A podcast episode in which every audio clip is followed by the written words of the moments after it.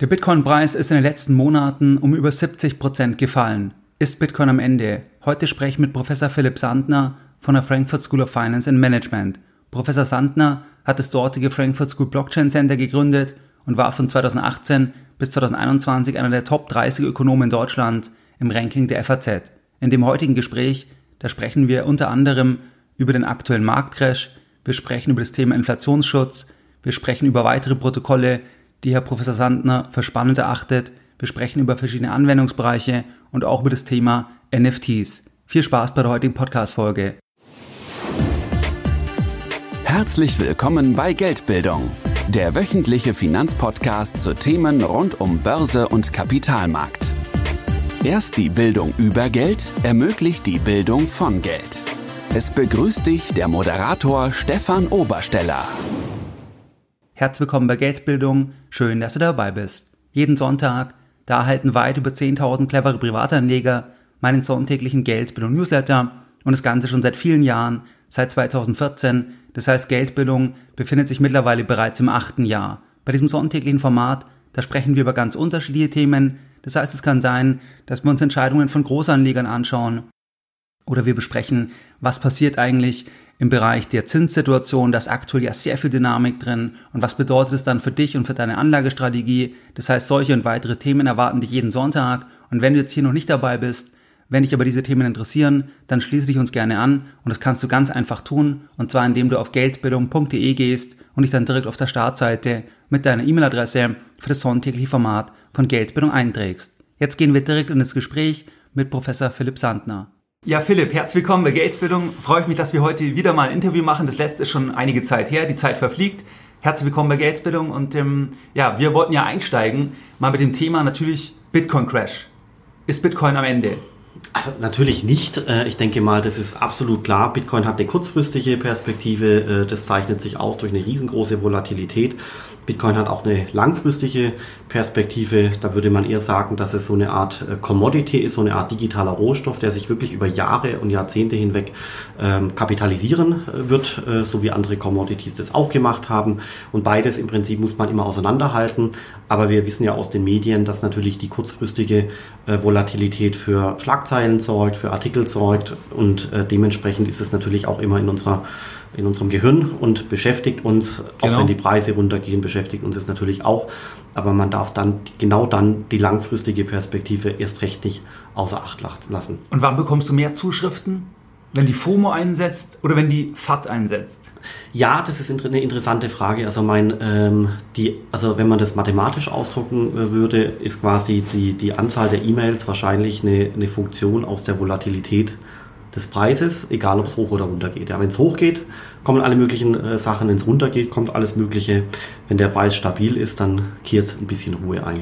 Das finde ich interessant, weil ich habe es eigentlich immer so gesehen, ich meine, das sieht man in allen Assetklassen, zum Beispiel auch Immobilien.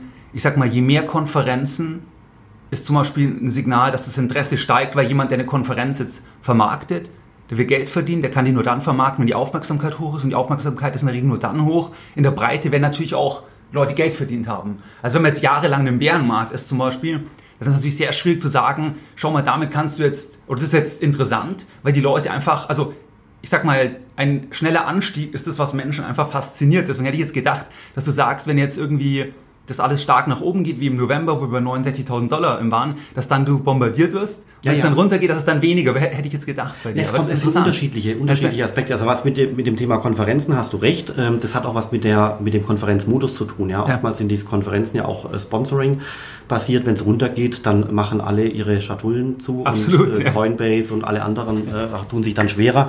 Wenn es hochgeht, äh, dann stehen die sofort da und sagen, wir müssen hier Vermarktung machen, wir haben Budget, äh, wo können wir investieren.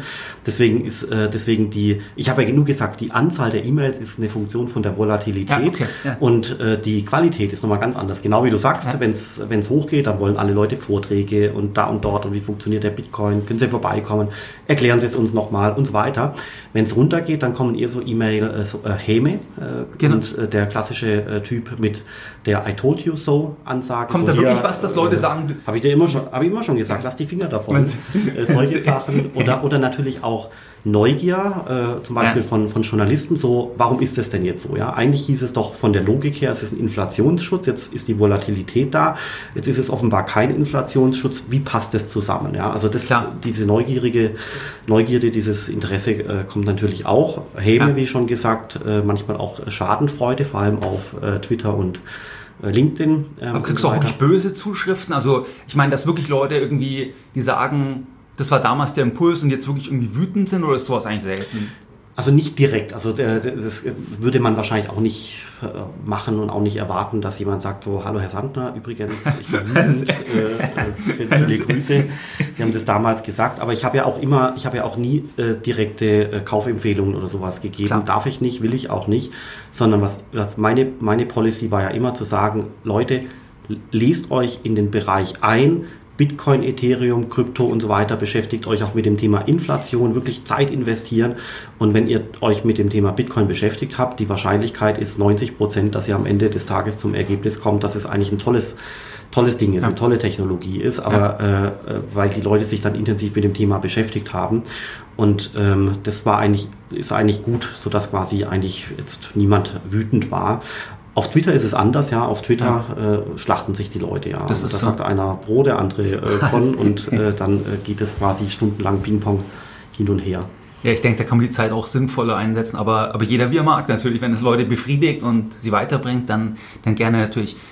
Inflationsschutz, gutes Thema. Ich meine, wir hatten den Allzeithoch bei 69.000 Dollar im November 21. Dann war jetzt das Thema, dass die Inflationsdynamik jetzt auch im Zuge Ukraine-Krise, Supply Chain-Themen etc. natürlich zugenommen hat, massiv. Das heißt, dass wir da wirklich jetzt in den USA bei über 8% waren zuletzt. Und gleichzeitig, wenn wir jetzt auf den Bitcoin-Preis schauen, dann sehen wir kurzfristig nicht wirklich einen Inflationsschutz, weil der Preis ja jetzt kurzfristig bis auf unter 18.000 Dollar abgestürzt ist und gleichzeitig die Inflation ja so hoch ist wie seit Jahrzehnten nicht mehr. Das heißt, was würdest du jetzt zu jemandem sagen, der sagt, was stimmt da nicht? Also mir wurde gesagt, es gibt einen Inflationsschutz und jetzt war ja genau die Phase, die Inflation ist raufgegangen und der Preis ist eingebrochen. Was wirst du dazu sagen? Ja, also vollkommen richtig. Ähm, die, die Preise sind aber eben auch eingebrochen an der Nasdaq, äh, bei den Aktien. Ein Freund von mir ist gerade dabei, seine Wohnung äh, zu verkaufen. Der wird auch nicht den Preis erzielen können, den er eigentlich wollte.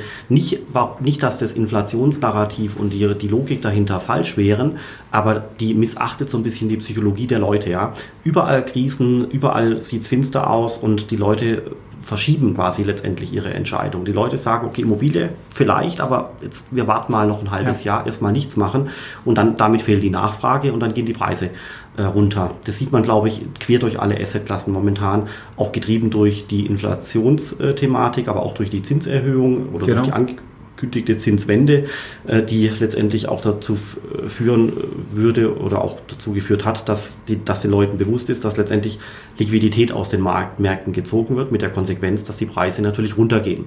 Ähm, aber viel wichtiger finde ich eigentlich Folgendes.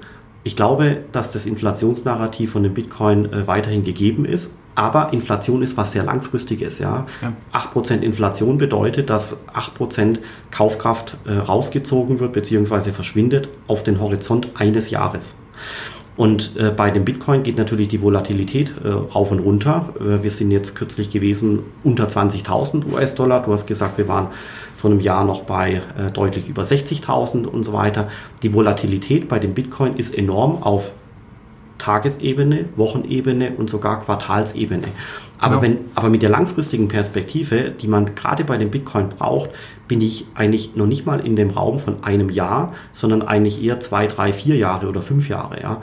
Also wer Bitcoin sauber verstehen will, braucht eigentlich eine Perspektive auf drei Jahre, vier Jahre, fünf Jahre, nicht auf ein Jahr oder drunter. Und vor dem Hintergrund, wenn ich das jetzt mit der Inflation vergleiche, mehrere Jahre eine Inflation über 5% oder über 10% schmerzt enorm, quer durch alle Gesellschaftsschichten. Und da den Bitcoin dagegen zu legen, macht Sinn. Und das gleiche ist auch die Korrelation, ja. Also was passiert denn? Wir haben vorher über meine E-Mails gesprochen.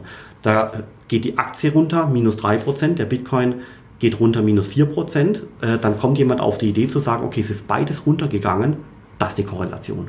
Da muss die Korrelation sein, es ist beides heute runtergegangen. Und, ähm, Kausalität meinst du dann, oder? Das ja, aber, das, äh, aber Korrelation ist ja letztendlich was Statistisches über genau. einen Zeitraum. Und der Korrelationskoeffizient als Maß für die Korrelation wird ja berechnet mit Tagesreturns. Ja? Also ja. ich nehme eine Zeitreihe, schaue mir die Tagesreturns an, äh, mache die Formel äh, dazu und dann kommt ein Korrelationskoeffizient raus. Aber ich kann statt Tagesreturns ja auch Wochenreturns nehmen oder Monatsreturns. Dann habe ich quasi entweder einen kurzfristigen Korrelationskoeffizient oder einen langfristigen Korrelationskoeffizient. Koeffizient. Und da ist es auch wieder, wieder so, dass der Zeithorizont entscheidend ist. Die Korrelation zwischen Bitcoin und anderen Assets wie Aktien ist in Teilen schon da auf kurzfristiger Ebene, aber sie ist eben nicht mehr da, wenn ich das mir langfristig anschaue und wenn ich den Zeithorizont auf mehrere Jahre äh, verändere, dann verschwindet die Korrelation so langsam. Und äh, ich merke halt immer wieder, dass, äh, also ich musste mir das natürlich auch alles beibringen, ja, das war mühsam. Aber ich merke immer wieder, dass viele Leute äh, mit, äh, mit diesen mathematischen Dingen, also was ist denn eigentlich eine Korrelation, wenn man es mal sich auf ja. einer, per Excel äh, herleitet und errechnet, ähm, dass die Leute da ein bisschen durcheinander kommen. Ja. Klar, man muss natürlich sagen, die, diese Volatilität ist natürlich, also diese sichtbare Volatilität, die muss natürlich ein Anleger auch vertragen können. Selbst wenn er intellektuell sich klar machen kann, dass zum Beispiel man, wenn man es über drei Jahre gehalten hat, in der Vergangenheit immer ein Plus war, egal wenn man es gekauft hat. Keine Garantie für die Zukunft, aber war in der Vergangenheit so. Aber man muss natürlich das auch dann mitmachen können. Da gibt es natürlich auch andere, die dann sagen, ein Asset, wo ich innerhalb von kurzer Zeit 50, 60, 70 Prozent verlieren kann, das mehrfach passiert ist ja in der Vergangenheit, schon auch über 80 Prozent. Das ist natürlich beschränkt investable. Diese Sichtweise gibt es ja auch, weil sie sagen, das ist, das ist diese Planbarkeit oder das ist einfach, also mein Vermögen kann, kann sich in Luft auflösen, kurzfristig zumindest, in kurzer Zeit. Das ist damit eine Eigenschaft, ein Merkmal, was für mich nicht wirklich investierbar ist. Diese Sichtweise gibt es ja auch von Investoren, die sagen, also ja, am Ende ist es aus meiner Sicht eine Frage der Positionsgröße. Also es ist ja ein Unterschied, ob ich jetzt 50% investiere von meinem Vermögen oder 1%, 2%. Also, oder 120%. Genau, absolut. Ich meine, da gibt es ja auch einen, einen Amerikaner, der da, ähm, da ging etwas viral, auch auf das mal wieder bei Twitter, wo eine Passage rausgenommen wurde vom Michael Saylor, wo er halt gesagt hat, also so sinngemäß, das Einzige, worüber man nachdenken muss, wie man eben mehr Bitcoin ähm, kaufen kann im Leben und wie man dann noch mehr Kredit bekommt, um noch mehr zu kaufen. Also das ging so eine Passage, die viral ging, weil die natürlich absurd erschien oder auch absurd ist, aber er ist dann schon ein bisschen differenziert, wenn man sich anschaut. Aber ähm, das, was würdest du da sagen, wenn jemand, also siehst du das auch dann, das ist eine Frage der Positionsgröße, weil, weil die Volatilität muss man aushalten. Ich meine, also da, ja gibt, so. also da gibt es ganz, ganz, ganz unterschiedliche Lesarten, äh, so wie quasi, äh, das ist wie wenn ich frage, äh, pff, wie findest du die Farbe grün? Manche finden es schön, manche finden es nicht schön. Also wirklich so ist es hier ja auch. Ich glaube, also um einfach mal zwei Perspektiven zu nennen, um, um das kurz zu kommunizieren.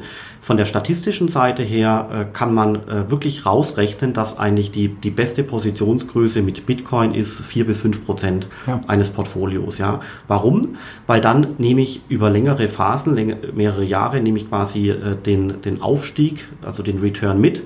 Gleichzeitig hauen diese unglaublichen Crashs, die alle ein, zwei, drei Jahre eintreten, du hast es gesagt, Stefan, minus 60 Prozent, minus 70 Prozent, die hauen bei 5 Prozent nicht so auf das Gesamtportfolio durch. Deswegen ist statistisch gesehen 4 bis 5 Prozent, haben wir auch berechnet, äh, letztendlich statistisch gesehen am besten. Und ich würde sogar so weit gehen zu sagen, wer, wer das verstanden hat mit der ganzen Portfoliologik, der kann relativ blind einen guten Bitcoin-ETF kaufen, ohne das Thema wirklich intensiv zu verstehen. Ja, aber das muss jeder selber wissen.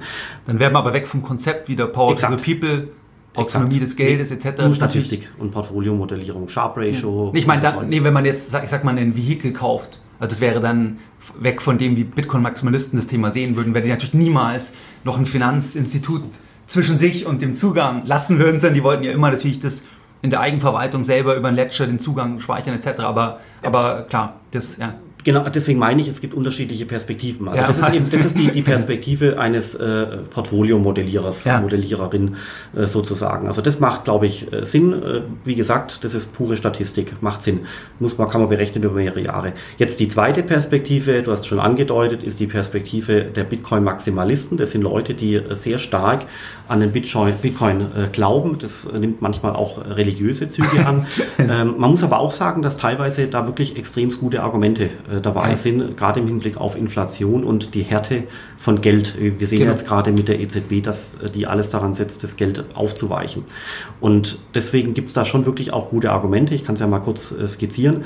Nach, das sind aber Leute, die haben sich wirklich fast schon jahrelang mit dem Thema beschäftigt. Die kommen nicht mehr von der Statistiken, statistischen Seite, sondern äh, die kommen eher von der Frage, was macht eigentlich solides Geld aus, nämlich ein hartes harte Qualität, genau. Die Unmöglichkeit, Inflation herbeizuführen durch Drucken von Geld und so weiter und äh, all das. Und diese Denkart kommt dann äh, zu dem Ergebnis, dass man letztendlich eigentlich alles in Bitcoin äh, kaufen sollte, beziehungsweise alles in Bitcoin verlagern sollte. Also quasi Positionsgröße wäre dann 100 Prozent. Warum? Weil eben dort die Logik herrscht, äh, dass man eben das Bitcoin das härteste aller Gelder werden wird und demnach die, die Menschen beginnen, ihre Kaufkraft umzuschichten von schweicherem Geld in härteres Geld. Und das kann man auch beweisen mit folgendem Satz, äh, der ist nicht von mir, ich glaube, der war von Michael Saylor. Da war äh, die Situation die, dass er diese Geschichte erzählt hat, so stell dir vor, du machst Geschäft in Argentinien und du machst ja, genau. Umsatz in argentinischen Pesos. Ja. Wenn du Unternehmer bist, was machst du? Behältst du die Pesos oder versuchst du die in US-Dollar zu drehen? Klar, das war, glaube ich, sogar, wo er selber eine Tochtergesellschaft dort hatte, wo er dann selber irgendwie eine Million oder irgendwas halt oder ich weiß nicht, aber schon einen signifikanten Betrag verloren hat, einfach durch diese Entwertung. Exakt, ähm, und, genau. Ja. Und, und, und, hinter dieser Frage, also wenn du äh, Umsatz in, in Argentinien machst, behältst du die argentinischen Pesos oder drehst du das in US-Dollar? Die Antwort muss eigentlich klar sein, du versuchst US-Dollar äh, zu bekommen. Das heißt, was hast du denn eigentlich gemacht? Du bist von einer weicheren Währung in eine härtere, ja. in eine relativ dazu härtere Währung gewechselt. Das ist die Inflationsrate. Und die Bitcoiner, die gehen jetzt eben noch weiter, die sagen, okay, stell dir vor, du machst Umsatz in USA oder Euro, Inflationsrate 8%, behältst du den Dollar oder wechselst du in Bitcoin? Und vor der, vor der Argumentation, dass eben Bitcoin das härtere Geld ist, relativ zum Dollar oder relativ zum Euro, müsste man dann eben nach dieser Argumentation sagen, alle sofort in Bitcoin wechseln, weil eben Bitcoin das relativ zum Euro-Dollar härtere Geld ist. Also das muss jeder selber wissen, wie genau. er sieht, aber ich wollte halt diese Pole kurz Klar, darstellen. Natürlich. Ich meine, im Gegenmodell ist natürlich die Situation jetzt mit dem Dollarmodell oder versus im Bitcoin, dass am Ende ja die Frage ist, wie, in, welcher, in welcher Einheit werden meine Ausgaben bedient. Ähm, und dort, welche Schwankungen habe ich, wenn die Ausgaben in Euro sind und ich, auf, und ich jetzt in etwas wechsle, wo ich massive Schwankungen zum Euro habe, dann habe ich natürlich null Planbarkeit, weil, weil es sein kann, dass im nächsten Monat meine Miete oder meine, meine, meine äh, Kreditrate doppelt so teuer ist, halb so teuer ist. Also das ist natürlich dann im, im täglichen Leben wäre das natürlich eine, eine, enorme Volatilität, was dann äh, die Ausgabenseite betrifft. Aber es ist ein interessanter, interessanter Ansatz. Hast du eigentlich Michael Saylor mal getroffen bei irgendeiner Konferenz oder so? Nee, aber mein, würde ich ihn treffen, ähm, ich glaube, das würde auch nichts verändern. Das hat mich nur interessiert, also weil ich meine, die Hände schütteln und dann, weißt du, mein, genau. der, der, hat, der kennt Millionen von Leuten. Ich bin das kleinste Licht äh, in seinem äh, in seinem Universum, deswegen ich brauche das nicht. Ich, ja. ich mag seine Videos, ich mag die die die Logik dahinter. Man muss manche Sachen natürlich hinterfragen. Absolut, das halte ich für ganz wichtig bei ihm. Also aber er ist halt schon er ist sehr deutlich darin, das zu erklären, was er denkt. Absolut. Ist er ist extrem charismatisch und man muss auch ganz klar sagen, ich habe mir zum Beispiel mal alte Sachen angeschaut von ihm. Ähm, also der hat ja so Mobile Way von so einem Buch geschrieben, also wo er ganz früh skizziert hat, was zum Beispiel diese Smartphone-Welle machen wird. Und da hat er wirklich, wirklich so krasse Aussagen auch zu, zu den dann aufkommenden sag ich mal, großen Gesellschaften getätigt, wo damals aber überhaupt nicht offensichtlich war. Also er hat dann wirklich schon Sachen gesehen, 2011, 2012, die die Mehrheit so nicht gesehen hat. Und er hatte da auch sehr viel Geld damit verdient, dann mit dem Aufstieg, mit, den, mit diesem riesigen Anstieg der Marktkapitalisierung von den ganzen Fanggesellschaften. Ähm, aber eben zu einem Zeitpunkt hat er sich positioniert und er hat etwas gesehen, wo, wo das noch nicht offensichtlich war für jedermann. Deswegen, ich meine, es gibt sehr viel Kritik an ihm, ich finde auch viele Sachen kritisch, aber man darf nicht vorschnell, also der hat schon auch viele Sachen richtig gemacht in der Vergangenheit. Also, Absolut, das muss jeder selber wissen. Also ja, das muss jeder, jeder muss sich damit beschäftigen. Eigenverantwortung und, äh, ist wichtig. Genau, das sehe ich auch so. Ja, Eigenverantwortung ist letztendlich das, was auch aus, dem, aus der Bitcoin-Logik rausploppt. Wir können aber auch nochmal kurz vielleicht besprechen, es gibt ja nicht nur den Bitcoin, sondern äh, tausende andere Tokens. 20.000 auf CoinMarketCap. ja, und da muss man, muss man schon auch sagen, dass da unglaublich viel äh, Murks äh, dabei ist. Ähm, äh, die ITler sagen ja Vaporware, äh, falls jemand den Begriff nicht kennt. Das ist quasi IT, die mit guten Vorsätzen begonnen wird, aber nie fertig wird. Und es gibt fahrlässige Produkte, es gibt sogar vorsätzlich schlechte Produkte, es gibt aber auch ein, an sich äh, Dinge, die mit gutem Glauben begonnen wurden, aber eigentlich nie fertig äh, werden. Es gibt auch Sachen, die werden fertig, äh, die bringen aber dann äh, im Markt äh, keine Erfolge und so weiter und so fort. Das heißt, es ist, glaube ich, zunehmend wichtig, dass man sich mit den großen Blue Chips beschäftigt und versucht, die zu verstehen. Das wäre zum Beispiel, wie schon gesagt, der Bitcoin, Ethereum, dann das Format von Stablecoins, also Genau. Euro-Dollar und äh, sicherlich auch einige der äh, DeFi-Anwendungen. Was wäre da zum Beispiel was, wo, wo ihr beobachtet, wo du beobachtest? Also Compound ist gut für Borrowing Lending, Aave ebenfalls, dann Uniswap äh, Curve äh, Genau. für, äh, für äh, Trading. Dann gibt's noch mal ein, zwei, aber das war's dann ehrlich gesagt auch schon, ja. Und vielleicht, Stefan, was haben wir jetzt gerade nicht gesagt? Wir haben jetzt gerade nicht gesagt, diese hunderttausenden Tokens, äh, die es da draußen, also tausende Token, die es da draußen gibt. Und ich habe auch nicht NFTs gesagt. Ich Ja. glaube, da muss man die Finger davon lassen. Ähm, da müsste man sich wirklich wahrscheinlich Vollzeit 24 Hour damit beschäftigen, um da keine Fehlentscheidungen zu treffen. Wenn man weniger Zeit hat, dann sollte man auf die vorher genannten Tokens quasi achten und sich dort damit beschäftigen. Das sind ja nur vielleicht zehn tolle Projekte, die es wirklich lohnt, sich intensiv äh, zu erarbeiten. Und äh, die anderen 99,9 Prozent der Tokens darf man, glaube ich, getrost am Anfang weglassen. Aber natürlich könnte jetzt jemand zum Ergebnis kommen, dass er sagt, aus jetziger Sicht, aber vielleicht gibt es ja auch in der zweiten, dritten, vierten, fünften Reihe Protokolle, die, die halt, wo jetzt halt der, der Fokus nicht drauf ist, aber wo ich halt dann auch einen größeren Anstieg noch erreichen kann. Ich meine, weil das, diese Liste, die du jetzt gesagt hast, wahrscheinlich, wenn wir in zwei, drei, vier Jahren nochmal sprechen, wirst du auch wieder andere Protokolle nennen. Also das da gehe ich mal davon aus. Ja, einverstanden, aber äh, du kannst natürlich auf die Suche nach dem Goldkörnchen gehen, aber du wirst auch daneben äh, greifen Natürlich. und dann hast du eine äh, super äh, Entscheidung getroffen und gleich danach eine schlechte Entscheidung und was kommt dann im Mittel raus? Der Bitcoin, weil Genau. der Bitcoin ist die, äh, die, die Haupt, äh, das Hauptasset in dem Kryptobereich, mit dem letztendlich auch alles korreliert. Das haben wir jetzt ja auch in dem Crash gesehen. Ja, absolut. Das, Und die Leute sagen immer, die Volatilität bei dem Bitcoin ist so hoch. Und warum ist sie so hoch? Kriegen wir die kleiner? Aber wenn die Leute sowas sagen, dann dürfen sie nicht auch noch anfangen, in irgendwelche kleineren Tokens äh, zu investieren, wo, da, Ja. wo die Volatilität ja noch höher ist, nach oben und nach unten. Natürlich, das definitiv. Ähm, was ist eigentlich aus dem damaligen Beispielportfolio geworden? Du hast mal vor ein paar Jahren mir erzählt, dass ihr da irgendwie 500 Euro, 1000 Euro in ein paar DeFi-Protokolle investiert hatte. Das war, glaube ich, 2020, glaube ich.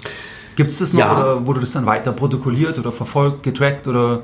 Also ich habe jetzt in der Tat bestimmt ein, ein Dreivierteljahr nicht mehr reingeschaut, aber, Aber es gibt es noch, oder? Das, ja, ja, das, weil das ist ja alles on-chain. Also Ja, das, äh, das ist alles on-chain, kann man sich anschauen. Ich werde auch mal wieder reinschauen. Könnte sein, ihr habt ausgecasht und jetzt nur noch am Strand. Also, Eigentlich müsste ich es recht gut entwickelt haben. Denke ich auch, weil das äh, war sehr früh, wo du das gesagt ja. hast. Das war ganz am Anfang. Oder wo das DeFi, also weit vor dem, vor dieser, wo es ganz populär geworden ist dann schon. Ja, das, war weiß im das Januar 2020, Ja, genau, das bevor der müsste sein, ja. Stimmt. Corona-Crash da kam. Ähm, ja, mein Bauchgefühl ist, dass das eigentlich in der Spitze von, von 1000 bis auf 5000 hätte hochgehen müssen Ja. oder noch mehr. Wahrscheinlich ist es jetzt so langsam bei, bei 2000, 3000. Da sieht man auch wie im Bilderbuch die, die, die Volatilität. Absolut.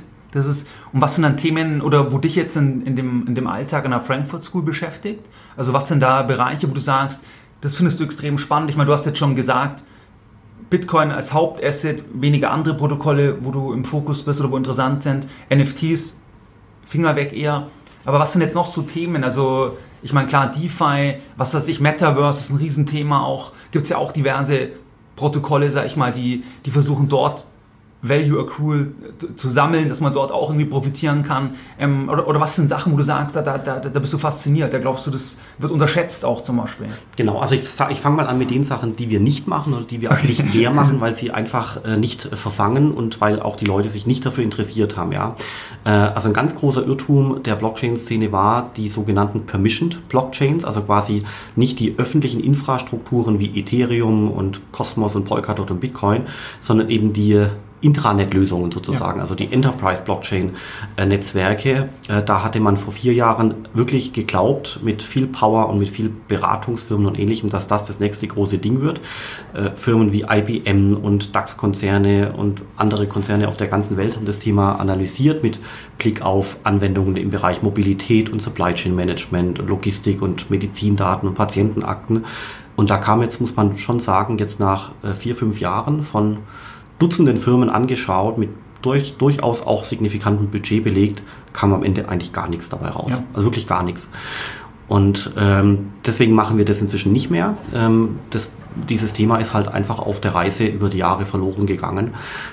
Wahrscheinlich auch, weil Unternehmen andere Probleme hatten. Wir, also Corona, Homeoffice, äh, dann der Chipmangel und dann äh, jetzt die Ukraine-Geschichte, Gaspreise, Demografie, alles Mögliche, Generation Y, Generation X und so weiter. Die haben die Unternehmen andere Probleme. Das Letzte, was die Unternehmen brauchen, ist quasi so ein kleines Thema wie Blockchain. Ja. Deswegen kann man das auch gut erklären. Was aber dann doch wiederum extrem viel Sinn macht, ist quasi alles, was an der Schnittstelle liegt zwischen Blockchain und Finance. Das ist für mich so ein bisschen so die, die Hauptdomäne geworden und ich glaube, das macht auch Sinn, weil dort die größten Use Cases sind. Das sind in dem, jetzt mal, in dem Krypto-Ökosystem die folgenden Bereiche. Erstens mal die Storage of Value Coins.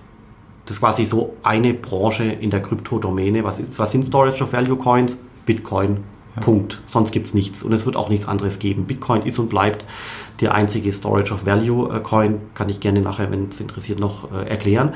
Dann kommt die zweite Domäne in der Krypto, äh, in dem Kryptobereich. Das sind die Smart Contract Plattformen, Ethereum, Polkadot, Cosmos. Da gibt es in Summe einige Dutzend Stück und da verschieben sich über die Jahre auch die Marktanteile. Wer wird der Gewinner sein? Gibt es da eine Prognose deinerseits? Mm, also wenn Ethereum jetzt im Herbst den Umstieg schafft von Proof of Work auf Proof of Stake, dann hat Ethereum, glaube ich, wirklich eine ernsthafte Chance, den größten Marktanteil zu haben. Aber es werden sich immer wie in der Automobilbranche auch, irgendwelche anderen Lösungen finden, die halt dann bestimmte Nischen abdecken und damit eben auch erfolgreich sind. Also das ist kein Winner-Takes-it-all-Business, diese Smart Contract-Plattformen. Wie beurteilst du Polkadot dann? Ich meine, hat ja auch, sag mal, mit Gavin Wood eine schillernde Figur am Kopf, ähm, die, oder wie siehst du da Polkadot die Zukunft? Grundsätzlich gut, aber man, ja. man, wird sehen, weil es gibt halt auch neue Plattformen oder hier Binance äh, Smart Chain und ähnliches, die haben sich auch toll behauptet, ja diese Smart Contract Plattformen um Ethereum herum sehe ich eigentlich so, das ist wie die Automobilbranche. Ja, du hast äh,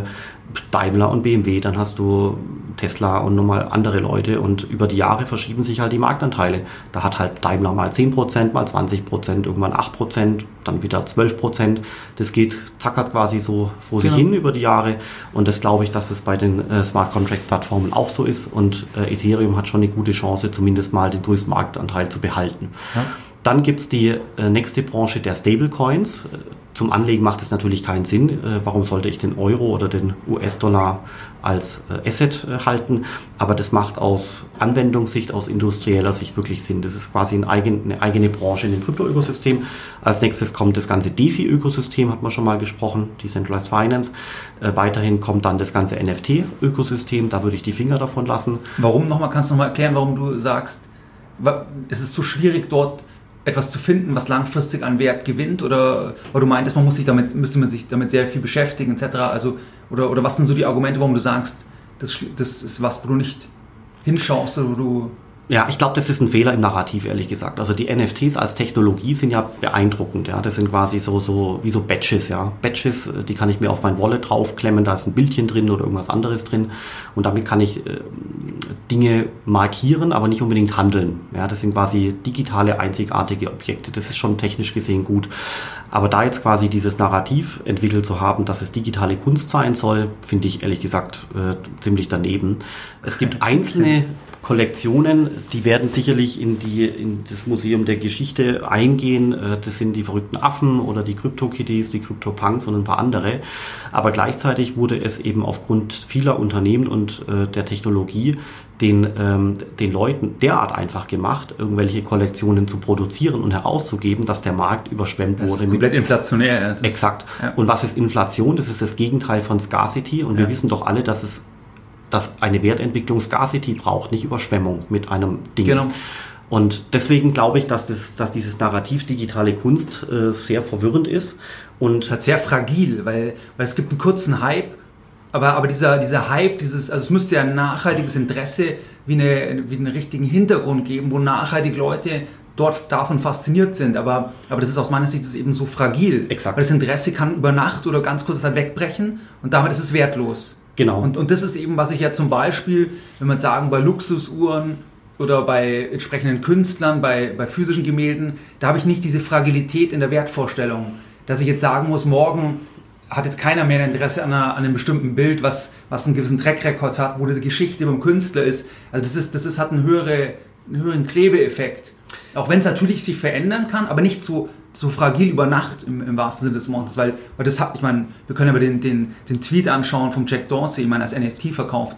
Ich meine, da sieht man die, die Preisentwicklung. Ja, weil, weil, weil, äh, weil, es ist halt auch kein gesichertes Eigentum an diesem Tweet, also sowas. Also das macht einfach, ziemlich viel davon macht keinen Sinn. Wie gesagt, manche NFTs machen ja Sinn. Also zu die ersten Kollektionen, da diese Board Apes, also diese Affen und, und ja. andere Sachen, die machen wahrscheinlich schon noch Sinn. Da ist auch ein unglaublicher Hype und fast schon ein Ökosystem entstanden. Eigentlich sind diese ganzen NFTs äh, sowas wie die Panini-Bildchen in meiner Absolut. Kindheit. Äh, weiß nicht, ob es die jetzt heute noch gibt, aber früher habe ich mir im Kiosk, keine Ahnung, für eine deutsche Mark so ein Päckchen gekauft. Da waren zehn Bildchen drin. Das heißt, ein Bildchen hat äh, im Schnitt dann zehn Pfennig gekostet ähm, und äh, das war auch der Wert. Und dann hat es Spaß gemacht, hat man ein Album geklebt, getauscht und, und so weiter und so fort. Und eigentlich sind diese Massen an NFTs eher zu vergleichen mit äh, digitalen Formen dieser genau. Panini-Bildchen. Also faktisch sowas wie digitale Statussymbole.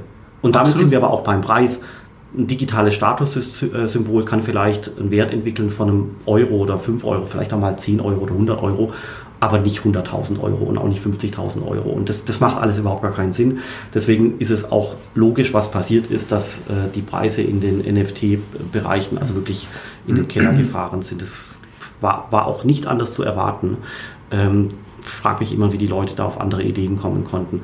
Wie siehst du dann Grundstücke? Also ich meine, wenn wir jetzt Metaverse anschauen, digitale Grundstücke, wenn man sagt, langfristig, wie auch immer das dann genau aussehen wird, würden die Menschen dort mehr Zeit verbringen, dann könnten ja auch digitale Grundstücke, wenn da, wenn da viel Aufmerksamkeit drauf ist, wo dort viele Menschen sich bewegen in dieser einen speziellen virtuellen Welt, dann, dann könnte das ja auch einen nachhaltigen Wert begründen. Und wie ist da deine Meinung zum Thema Metaverse und, und vor allem auch digitale Immobilien, weil dort gibt es ja auch teilweise Quadratmeterpreise, zumindest zur Halbphase, die, die ähm, das Physische auch äh, in, in, in Top-Lagen in Deutschland übersteigen. Also, also natürlich ist jetzt auch gefallen, aber, aber glaubst du, das ist, das ist das langfristig was, wo, wo ein Thema sein kann oder sagst du auch, das ist eigentlich mm, schwierig? Also äh, genau, also wir waren jetzt gerade beim Thema NFT. Ähm, genau. Als nächste Domäne poppt jetzt auch das Metaverse-Thema. Das ist aber noch derart intransparent und auch derart klein, dass, dass man da auch aufpassen sollte, glaube ich, sein Geld äh, vielleicht nicht, noch nicht anzulegen. Man muss es erstmal beobachten, weil auch hier das medial unglaublich überhyped ist im Vergleich zu dem, was tatsächlich passiert ist. Ja. Man kann es eigentlich nämlich noch gar nicht richtig anwenden.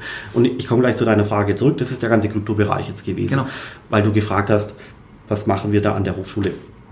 Und unabhängig davon gibt es eben noch äh, Dinge, die jetzt mit dem Kryptobereich nur indirekt zu tun haben, nämlich die elektronischen Wertpapiere wir haben tolle Gesetze bekommen in Deutschland, wonach du äh, Schuldverschreibungen auf Blockchain-Basis abbilden kann, kannst. Und da gibt es inzwischen auch eine ganze äh, Gruppe an Firmen, die das beginnen zu machen. Und das ist sehr dynamisch. Ähm, weiterhin wird begonnen, Investmentfonds auf Blockchain abzubilden, auch in Deutschland, weil das Gesetz das auch kann. Das ist ziemlich gut. Und im nächsten Schritt kommt jetzt eben noch die Aktie auf Blockchain-Basis. Ja, äh, da ist die Vision folgende, dass der Kapitalmarkt eigentlich recht gut und auch recht effizient funktioniert für Assets über 100 Millionen. Mhm. Also eine Aktie, eine Firma, Unicorn, was an der Börse gelistet ist, Staatsanleihen und ähnliches. Also alles über 100 Millionen ähm, ist bei, in dem Kapitalmarkt eigentlich zumeist recht effizient. Nicht immer, aber zumeist. Aber der Bereich 2 bis 100 Millionen äh, Enterprise Value oder Kapitalisierung, der ist nicht effizient darstellbar mit dem heutigen Kapitalmarkt. Und Warum? Mm, weil's, weil einfach das Aufsetzen einer Aktiengesellschaft ist sehr sperrig und sehr mühsam. Dann musst du das listen, das kostet Rechtsanwälte und den Wertpapiersprospekt. Dann die Investmentbank kostet Geld und, und so weiter. Die Fixkosten zum Setup, die Fixkosten aber auch zum äh, Betrieb ja. Äh, mit einer Investor Relations Abteilung und so weiter haben einfach einen gewissen Wert, sodass das sich erst rechnet ab einem gewissen ähm, Asset äh, Wert. Und ich glaube, dass hier diese, die elektronischen Wertpapiere, insbesondere dann, wenn Aktien und GmbH-Anteile mal auf Blockchain-Basis laufen können, äh, zu einer höheren Effizienz für diesen kleineren Bereich bringen.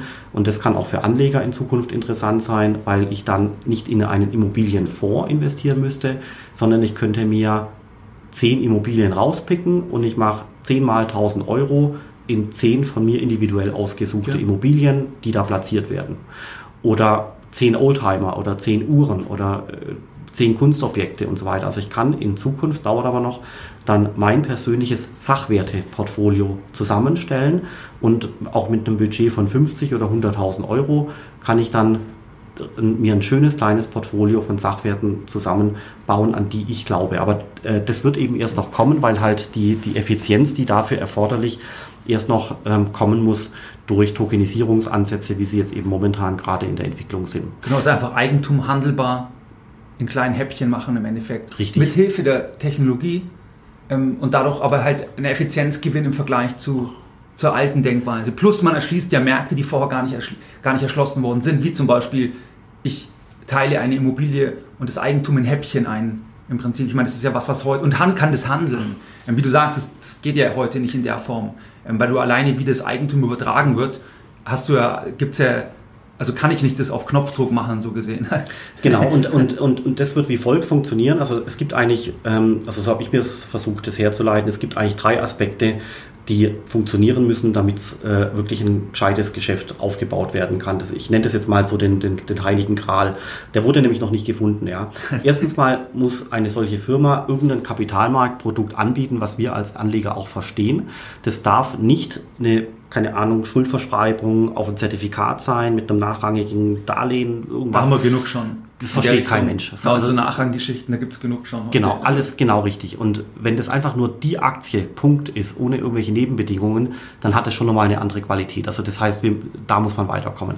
Dann das Zweite ist, wir brauchen Eigenkapitalbesitz, nicht Fremdkapitalbesitz. Ja, das heißt, ich muss die Chance haben, gerade in einem Inflationsregime ähm, indirektes Eigentum an etwas zu besitzen, weil nur dann ist es ein Sachwert. Es ist ja kein Sachwert, wenn ich eine Anleihe kaufe, dass ich 6% Rendite bekomme und die Inflation ist höher. Das macht keinen Sinn.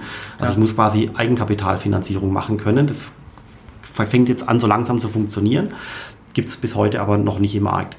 Und zu guter Letzt ist es ganz wichtig, dass der Investor nicht nur reinkommt im Sinne des Investierens, sondern der muss ja auch wieder rauskommen. Genau. Und zwar auch liquide und wenn es geht 24-7. Und das sind diese drei Aspekte, die gemeinsam zusammengenommen ist eigentlich der heilige Gral der elektronischen Wertpapiere auf Blockchain-Basis. Und da gibt es jetzt ein paar Firmen, die äh, das jetzt so langsam in den Griff bekommen. Und dann glaube ich, dass sich in diesem Bereich in den nächsten Jahren sehr, sehr, sehr viel tun ja. wird. Auch für Anleger, die zum Beispiel ihr Geld vor der Inflation in Sicherheit bringen wollen durch liquide Investments in selektive Immobilien, anstatt den Blackbox-Ansatz äh, zu kaufen eines großen Immobilienfonds, der nur in ja. Shoppingcenter investiert, um es einfach mal so zu platzieren. Und auch, also ich habe von meinen Eltern auch mal äh, dummerweise was äh, bekommen. Das war so ein, so ein komisches Container-Dings, äh, was meine Eltern angedreht bekommen haben und äh, wir haben es dann versucht zu verkaufen über irgendwie so eine Internetplattform. Sekundärmarktplatz. Ja, ja, ja, das klingt alles ganz Ja, toll. aber das sind brutale Abschläge Exakt. und extrem illiquide plus Gebühren genau. etc. ist klar. Weil das raus, deswegen habe ich auf dieses Rauskommen so Wert gelegt. Das Rauskommen hat uns 1,5 Jahre gebraucht. Ja. Also Settlement Time 1,5 Jahre mit einem Abschlag von 60 zu viel. Du warst zu, zu gierig. Nee, Abschlag, Abschlag 60 Prozent. Ja, das okay. ist quasi das Gegenteil eines Zweitmarkts. Ja. Und, äh, und deswegen glaube ich, ist es wichtig, dass äh, der Anleger oder dass auch Unternehmen Dinge konstruieren, äh, die quasi diesen Zweitmarkt äh, ermöglichen. Aber dieser Zweitmarkt muss natürlich auch faire Preise bieten. Und Klar. deswegen glaube ich, dass das, was ich jetzt gerade gesagt habe, das passt extrem gut zu Sachwerten wie Immobilien, Oldtimern und so weiter, weil man da den Wert plus minus halbwegs objektiv berechnen kann. Genau, ja gut, man weiß halt dann im Vorfeld genau, an was man sich beteiligt. Also wenn man ja, wenn man das ja wirklich einzelfallspezifisch dann entscheiden kann. Wenn du sagst, das ist der Oldtimer, das ist die Immobilie konkret, die eben tokenisiert ist und Leute können sich beteiligen und ist handelbar. Also ja. vor allem das Portfolio, was daraus entstehen kann. Das ja. finde ich so spannend. Ich ist kaufe ja nicht einen Oldtimer, sondern ich kaufe vielleicht zwei ähm, kleine Anteile von zwei Oldtimern und fünf Immobilien und vielleicht noch eine tolle Uhr. Und dann habe ich ein Portfolio von Sachwerten, was ich immer liquidieren kann, wenn äh, ich ein neues Auto brauche oder wenn meine Kinder Klar. ein Studium bezahlt bekommen wollen. Bringt natürlich nochmal eine gewisse Komplexität, sage ich mal, in den Anlageprozess rein, aber in jedem Fall ist es mehr Vielfalt und im besten Fall ist es natürlich auch viel kostengünstiger oder, oder sehr kostengünstig abbildbar im Endeffekt. Also das, das ist schon interessant. Würdest du auch sagen, dass es da unternehmerisch interessant ist? Also, also weil ich meine, da entsteht ja dann schon auch eine, eine neue Art oder, oder ja, wie neue Bereiche, dass auch interessant sein kann, dort wenn man, wenn man schaut oder wenn man irgendwie selber, ich sag mal, ein Projekt aufbauen will, sich, sich dort also dass dieser Bereich, weil es da so Wachstumsmöglichkeiten gibt, dass es auch interessant sein kann? Auf alle Fälle. Also das ist letztendlich ist es der, der, der, der Bereich Blockchain mit allen möglichen Anwendungen drumherum. Ähm, da gibt es unglaubliche Karrieremöglichkeiten. Also jetzt nur in diesem Bereich, sondern auch generell im Krypto-Bereich. Aber du hast schon recht, es ist dieser Bereich Tokenisierung von Assets, wie er konzeptionell schon seit Jahren funktioniert, aber es hat wirklich jetzt Jahre gebraucht, bis die Unternehmen in der Lage sind, so langsam äh, skalierbare Lösungen zu entwickeln. Das liegt daran, dass die Technik relativ komplex ist, aber noch viel komplexer ist die Regulatorik. Ja, ja mit äh, BaFin-Approval und äh, ich brauche verschiedene Player, die zusammenspielen, um zum Beispiel einen handelbaren Zweitmarkt äh, zu bauen, der auch 24-7 rund um die Uhr funktioniert ähm, und so weiter und so fort. Und ja. vor dem Hintergrund äh, ist es sicherlich unternehmerisch ein spannender Bereich, aber es sind auch wirklich dicke Bretter, die da gebohrt werden. Das sind die Bretter im, Block, im Kryptobereich, die sind dünner. Also man braucht äh, Durchhaltevermögen. Ja, Durchhaltevermögen und gerade als Unternehmer auch äh, durchaus die Fähigkeit, äh, gut äh, Fundraising äh, zu machen, um diese ganzen Summen überhaupt zu, zu bekommen, damit man Rechtsanwälte und Techniker und alles Mögliche bezahlen kann. Da müssen wir wieder auf mehr Interesse warten. Wenn dann wieder mehr, wenn die Taschen wieder aufgemacht werden, dann. das, das, wird alles mit dem nächsten Hype wieder kommen. Ja. Also genau, der nächste Hype wäre. Äh, Bitcoin Halving nächstes Jahr, oder? Also ich glaube ja, dass ich glaube ja, dass die die die die Leute in dem Kryptowährungsökosystem so langsam verstehen, dass der Bitcoin gar nicht so schlecht ist, weil bei dem ganzen Crash, den wir jetzt haben, ähm, hat sich der Bitcoin eigentlich schon recht gut geschlagen. Der ist abgestürzt um ja. 60 Prozent einverstanden, aber er hat technisch gesehen, dabei, ja. ja. technisch gesehen brillant funktioniert, auch wenn es stürmt und äh, schneit. Und er hat, er wurde natürlich auch runtergerissen durch schlechte Projekte ja, äh, wie äh, Terra Luna, da kann der Bitcoin nichts dafür. Mhm. Und wenn Geschäftsmodelle übertreiben oder schlecht gemanagt sind im Hinblick auf Risiko, also das wäre jetzt Celsius zum Beispiel oder dieser Fund 3AC, ähm, da kann der Bitcoin auch nichts dafür, wenn das äh, menschengemachte Probleme sind.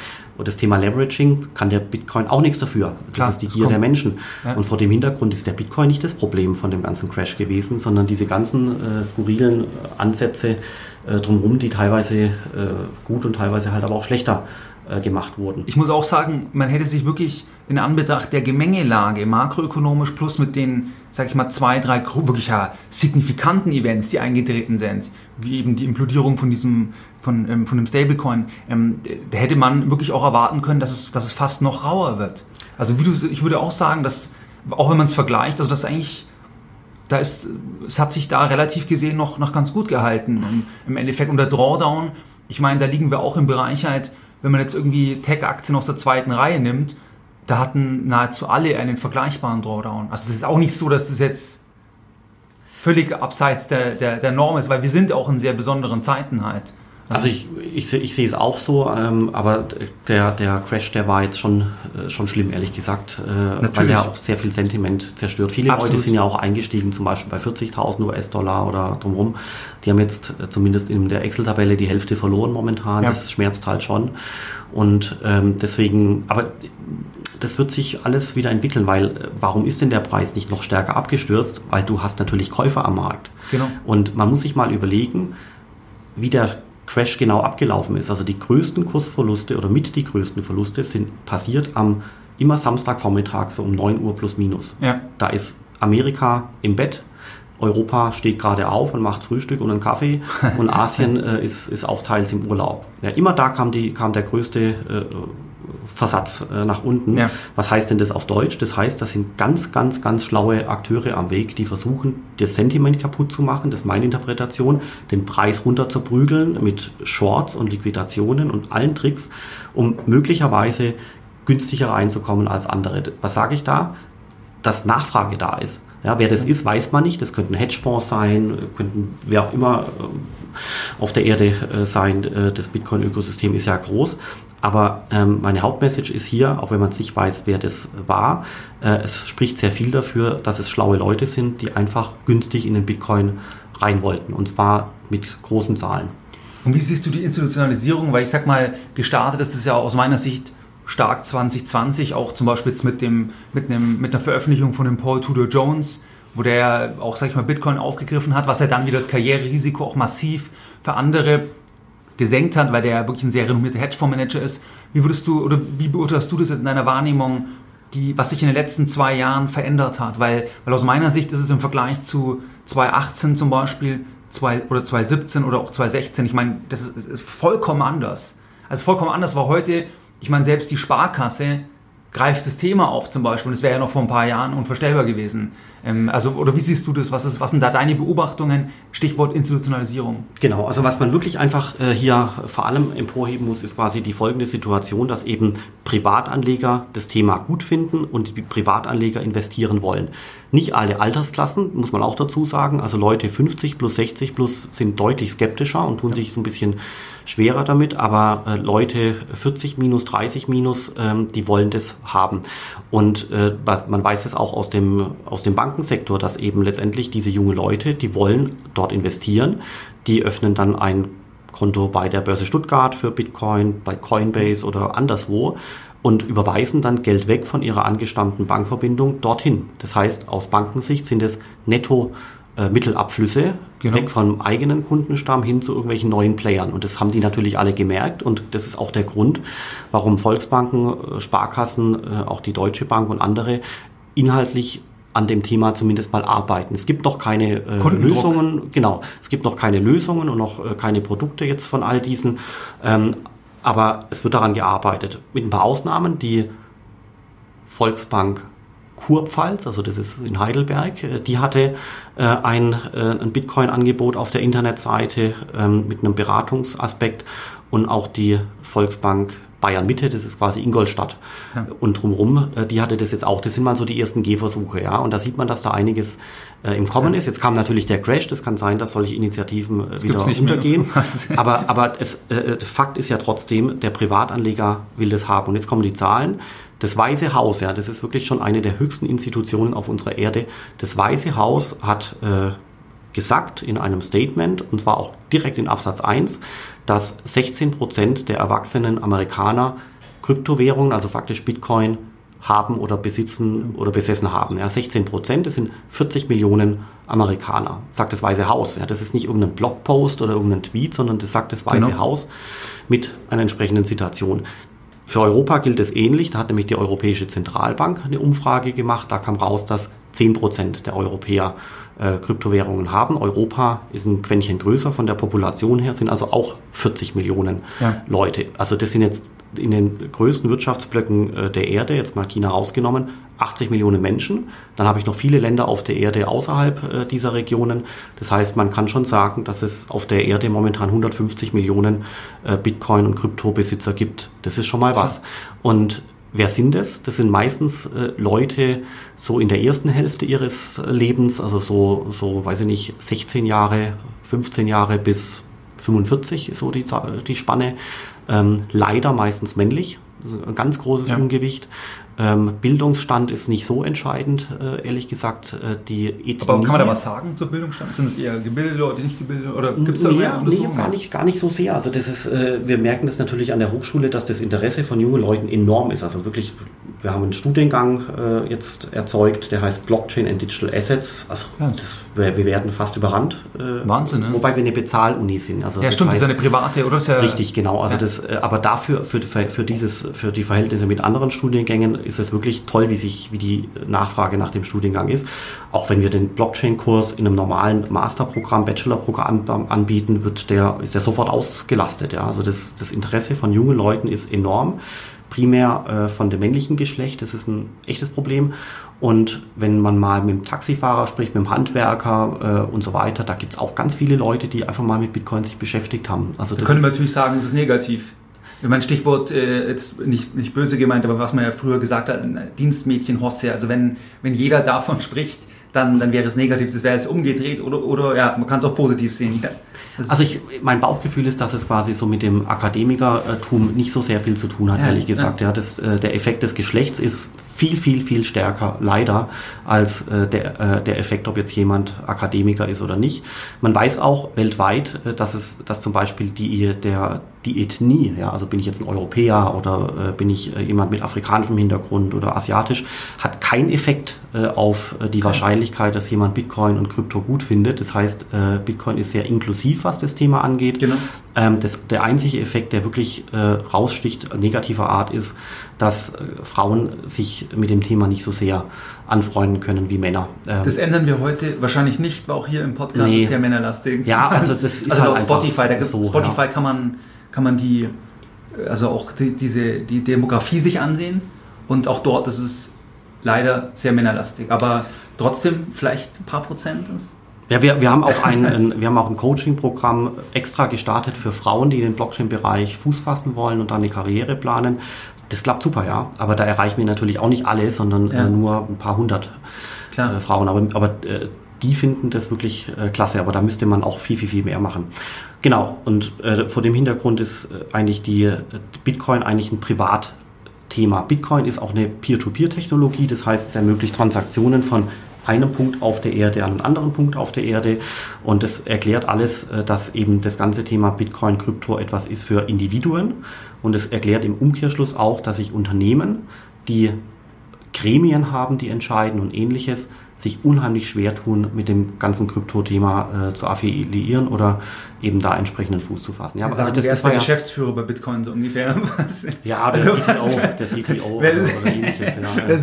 ja, aber weil die Frage war ja, warum ist das so? Und äh, deswegen, deswegen wollte ich unbedingt rausarbeiten, dass das äh, Thema Bitcoin, Krypto ist eben ein Thema für Privatmenschen, die für sich entscheiden, eigenverantwortlich, ob sie investieren oder nicht. Das ist nicht so sehr was für Organisationen, egal ob jetzt Firma, Staat, Stiftung oder ähnliches, äh, weil in, einem, äh, in einer solchen Organisation, in einem Gremium, die Entscheidung in Krypto zu investieren meistens negativ ausgeht, Klar. Stand heute. Ja. Ich meine, es gibt noch zu viel Tretminen und auch die Volatilität spielt da natürlich wieder mit rein. Absolut. Weil ich meine, da kann ich auch keinen kein Blumentopf gewinnen, wenn ich, mich, wenn ich das entscheide, vielleicht auch im Rahmen meiner Angestellten-Tätigkeit, ist ja in der Regel dann der Fall, ähm, und, dann, und dann im Fels-Extrem, ich meine, da wird, da wird nicht applaudiert dann. Also das können dann wieder nur solche Leute wie jetzt der Sailor, der das ja, sag ich mal, auch als Gründer oder der da halt ein bisschen eigenverantwortlicher äh, unterwegs sein kann, obwohl es eine börsennotierte Gesellschaft ist. Ich, das ist schon richtig. Ich glaube, der Michael Saylor mit seiner Firma MicroStrategy, das ist quasi kein echter äh, Konzern mit allen möglichen Gremien, nee, das ist ja, das, das, wirkt sehr stark top-down. Absolut. Ich meine, der, der ist ja seit Jahrzehnten auch weiter und der hat auch Dotcom-Blase, da da ist es ja auch implodiert, die Aktie, aber er ist immer weiter, er hat da Krisenerfahrung und so weiter. Also Deswegen, aber das ist ja die absolute Ausnahme. Gerade bei börsennotierten Gesellschaften, das ist ja sehr selten, dass jetzt der, also dass jetzt zum Beispiel der CEO im, auch ein Großaktionär ist, ist ja eher die Ausnahme, sag ich mal. Ja, aber all das, all das führt halt dazu, dass wenn man sich so die, äh, die auch die deutsche Finanzszene anschaut, die Banken und auch die Konzerne, DAX und ähnliches, dass dort sich die Leute mit dem Kryptothema sehr schwer tun. Ja. ja. Die, passen, die packen das an, die beschäftigen sich mit dem Bitcoin, manche arbeiten auch an äh, vorsichtigen äh, Lösungen in dem Bereich, aber ähm, der Bitcoin ist ja schon seit Jahren da und wir sind schon bei Smart Contract Plattformen, wir sind schon bei DeFi, wir sind bei NFT und so langsam bei Metaverse. Und die Konzerne, auch die Finanzbranche, ähm, beschäftigt sich momentan eigentlich noch mit dem Bitcoin. Also die ist vom ja. Zyklus her noch ein paar Jahre zurück. Genau. Das, ja, das ist interessant. Und wie sieht jetzt, also bei der bei deiner Lehrtätigkeit, ist da jetzt viel Präsenz wieder oder ist es eher, oder ist es alles virtuell oder? Mm, also da muss ich auch, äh, also wirklich meine Arbeitgeber äh, wirklich in bemerkenswerter Weise loben. Das macht man wahrscheinlich auch nicht immer, aber es ist wirklich herausragend, weil wir sind eine private Hochschule und am Beginn von Corona dachte ich auch, oh je, äh, wenn jetzt quasi alles digital wird, dann wollen die deutschen äh, Studierenden vielleicht alle digital in Harvard studieren und dann ja. fallen vielleicht solche privaten Hochschulen ähm, hinten runter. Aber es ist genau das Gegenteil eingetreten. Und zwar warum?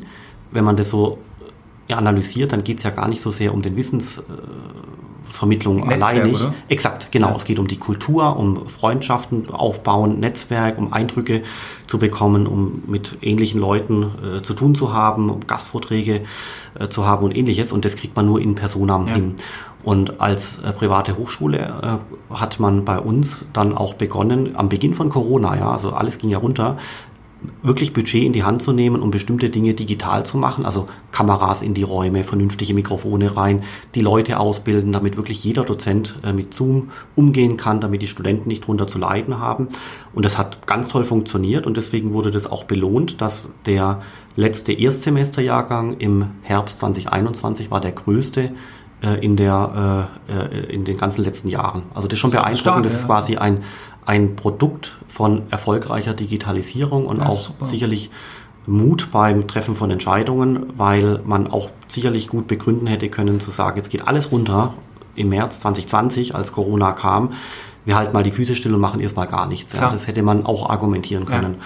Und deswegen war eigentlich auch da im Ergebnis äh, unser Campus fast die ganzen zwei Jahre durchgängig offen. Super. Bis auf bestimmte Wochen und Monate, wo man es halt nicht öffnen durfte aufgrund der Regeln. Aber man hat immer versucht, im Hochschulbereich mit ganz viel Abstandsregeln und Hygienekonzept und alle möglichen zu schauen, dass, die, dass der Lehrbetrieb weiterlaufen konnte.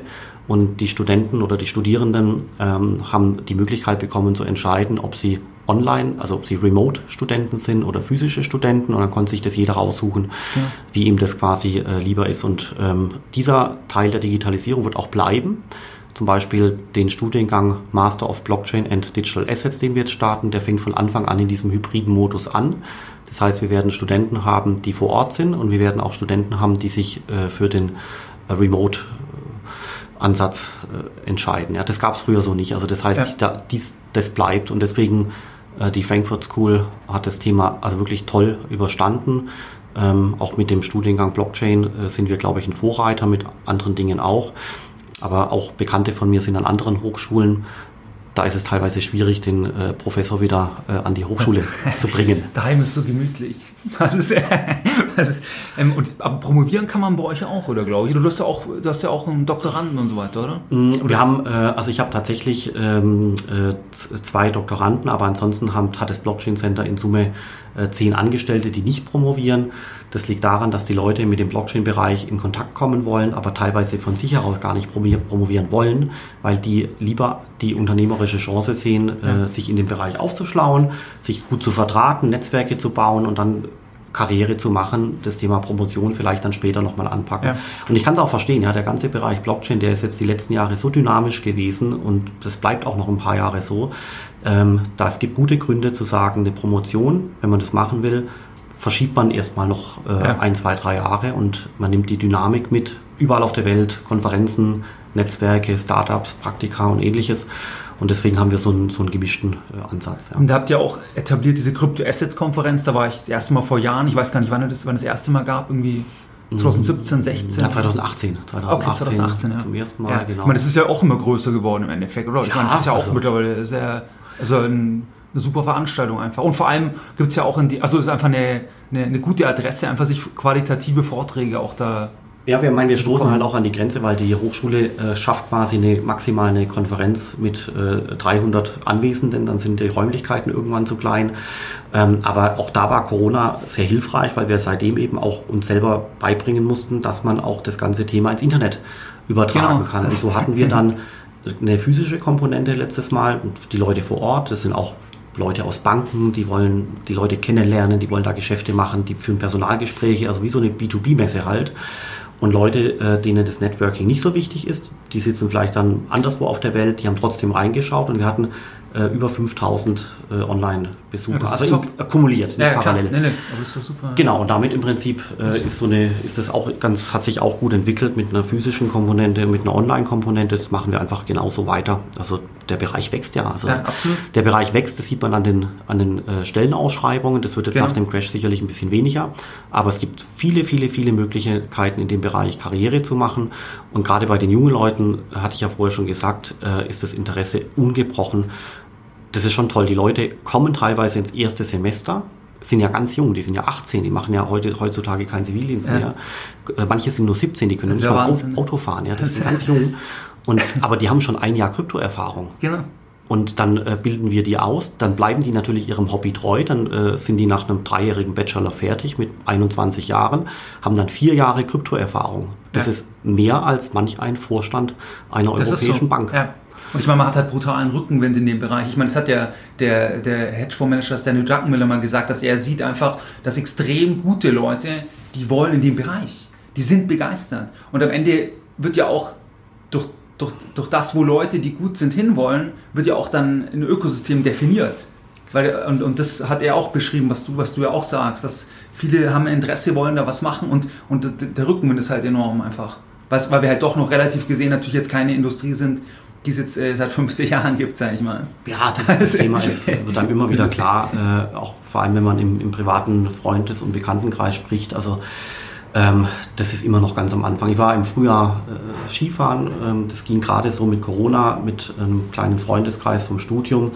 Hatte auch gehofft, da ein bisschen äh, zum Thema Bitcoin sprechen zu können. Und das, das, Thema hat wirklich niemanden interessiert. Jeder hat seine eigenen Probleme gehabt. Der eine war äh, bei so einer äh, CRM-Software-Firma und hat da äh, seine persönlichen Probleme gehabt im Sales und so weiter und so fort. Alles Mögliche ja. wurde diskutiert, aber der Bitcoin damals im Februar war ja kein schlechter Monat, hat niemanden interessiert. Ja. Also äh, das Thema interessiert tatsächlich momentan nur, weiß ich nicht, 10, 20, 30 Prozent der Bevölkerung, viele noch nicht.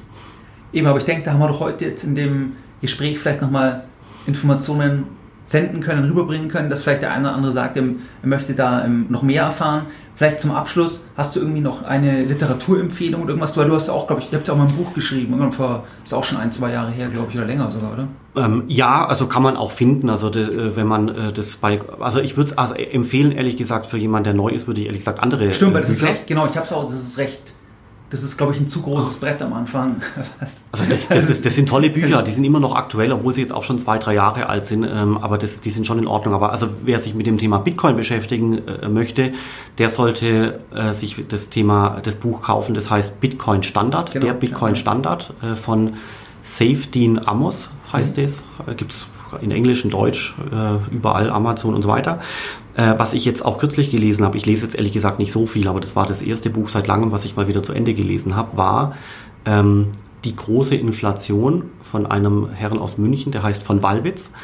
Und der hat das ganze Thema äh, der Inflation mal durchdrungen und hat vor allem die Inflation 1923, 1922 und die Jahre davor und danach fast schon romanartig beschrieben. Also nicht Lehrbuch, Sachbuch, sondern wirklich äh, sehr lebendig und auch die entsprechenden Persönlichkeiten so nett porträtiert, so dass man das wirklich auch gut lesen konnte. Und das war für mich auch sehr lehrreich, weil äh, damals eben die Inflationsrate bei 100 Prozent war, bei 200 Prozent ja. pro Jahr. Und äh, er demnach man urteilen kann, dass unsere 8 Prozent momentan zwar wirklich schlimm sind und auch viel durcheinander bringen werden, aber es war damals noch viel, viel, viel schlimmer. Und das rückt quasi die heutige unschöne Entwicklung ähm, in einen ganz guten Kontext. Und ja das Buch kann man auch sehr, sehr empfehlen. Und genau unser Buch heißt Die dezentrale äh, Zukunft. Das hat so ein lila Einband und das zweite Buch heißt Der Blockchain Faktor. Das hat so einen roten Einband, wenn man es dann sieht. Aber ähm, wie gesagt, zum Einstieg äh, ist das Buch der Bitcoin Standard, glaube ich, am besten. Perfekt, ich denke, das war auch ein sehr, sehr guter ähm, Abschluss, auch in Anbetracht der Zeit. Und ähm, ja, dann danke dir fürs Gespräch. Mehr Informationen zu Themen rund um Börse und Kapitalmarkt findest du unter www.geldbildung.de. Und immer daran denken, Bildung hat die beste Rendite.